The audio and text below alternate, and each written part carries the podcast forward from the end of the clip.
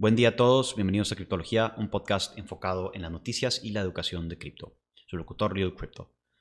El día de hoy vamos a tener una cápsula de Market Watch, eh, la primera de su tipo, y son cápsulas breves que hablan sobre noticias eh, actuales eh, en, en, el mercado de cripto.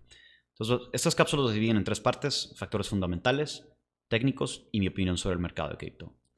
Hay tres factores fundamentales actualmente que están moviendo al mercado de cripto, que son vaya, eh, son macro y son relacionados con todos los eh, mercados financieros. Entonces terminan impactando al mercado de cripto.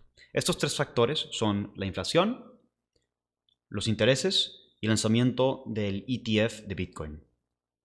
La inflación está ahorita a históricos en Estados Unidos, está a 6%. Y significa esto que el, que el poder de tu dinero, eh, tu poder adquisitivo se deprecia 6% cada año, simple y sencillamente por tenerlo en el banco o debajo del colchón. Entonces, lo que han hecho los inversionistas es buscar rutas o activos financieros para salvaguardar su capital líquido de la inflación. Y esto incluye inversiones en la bolsa, por eso ha subido tanto la bolsa últimamente, inversiones en commodities como el oro, eh, el platino, el petróleo y finalmente también inversiones especulativas como las criptomonedas. Entonces, la, la premisa de invertir en, en criptomonedas o en Bitcoin es que, eh, específicamente en Bitcoin, es que estás salvaguardando tu dinero del poder depreciativo de, la inflación. Entonces, esto le ha dado un, atractivo a las criptomonedas, por ende, es, es, una de las razones que está fundamentando, o que una de las razones fundamentales por las cuales están subiendo tanto el, mercado. Otra razón son, es eh, los intereses. Los, las tasas están muy bajas ahorita en Estados Unidos, están alrededor de 0.25% o 0.50% si no mal recuerdo. Y esto ha hecho que mucha gente, eh, que el precio del dinero sea más barato. ¿Qué significa esto? Que los préstamos, que pedir dinero es mucho más barato que antes. ¿Qué significa esto? Que hay más liquidez en el sistema para tanto invertir, comprar bienes, etc. Entonces, también los intereses, eh, que hay intereses bajos, ha hecho, ha puesto presión a eh, los bienes y servicios, porque la gente compra más cosas y esto también sube la inflación. Entonces es, es, una especie de ciclo virtuoso.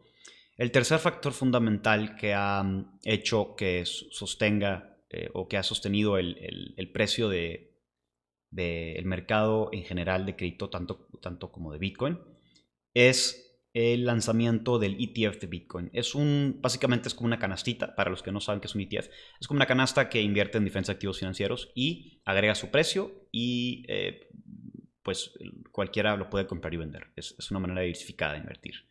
Eh, hay ETFs de tecnología, ETFs de la industria de, de, a lo mejor de, minería o de, cualquier, eh, cualquier industria o puede ser dividido también por, por instrumentos financieros, como es el caso del ETF de Bitcoin, que es un ETF que meramente cotiza en la bolsa y, meramente invierte en, futuros de Bitcoin. Entonces su objetivo es seguir el precio de Bitcoin sin que tú tengas que comprar un Bitcoin en spot, entonces o en el mercado real, tenerlo en custodia. Eh, entonces esos tres factores fundamentales han impulsado el mercado de, crédito en general. Desde el, digo, realmente la alza comenzó, o el bull run comenzó en marzo del 2020 cuando se colapsaron los mercados financieros y comenzó la Fed a imprimir dinero de una manera eh, acelerada. Realmente lo que pasó fue que, en, bueno, en, en menos de 12 meses durante la pandemia, el Banco Central de Estados Unidos imprimió la equivalencia a dos guerras mundiales. Eh, entonces, esto hizo que obviamente la gente buscara diferentes activos financieros para salvaguardarse, como les había comentado, de la depreciación del de, eh, dólar y la inflación. Entonces, em, ahorita, bueno, ahorita el dólar ya está subiendo un poco más. Esto ha hecho que recientemente se caiga el precio de, cripto y del oro y, de otros eh, otros activos que están preciados en, el dólar. Sin embargo, en los macros, Bitcoin y el mercado de cripto en general sigue en un bull run o en un ciclo a la alza. Otro factor que está influyendo también a la alza es los exchange outflows. Los exchange outflows y inflows son métricas que miden la cantidad de monedas que entran y salen de exchanges.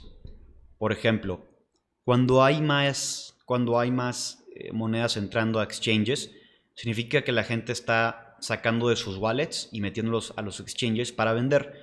Generalmente esto eh, sigue, ah, eh, cuando pasa esto, generalmente el mercado se cae porque la gente comienza a vender sus holdings. Ahorita está pasando lo opuesto, hay más exchange outflows. ¿Qué significa esto? Que la gente compra y guarda, acumula en sus wallets. Entonces, cuando hay más exchange outflows, significa que la gente está acumulando, acumulando cripto y, por ende, eh, sosteniendo una alza.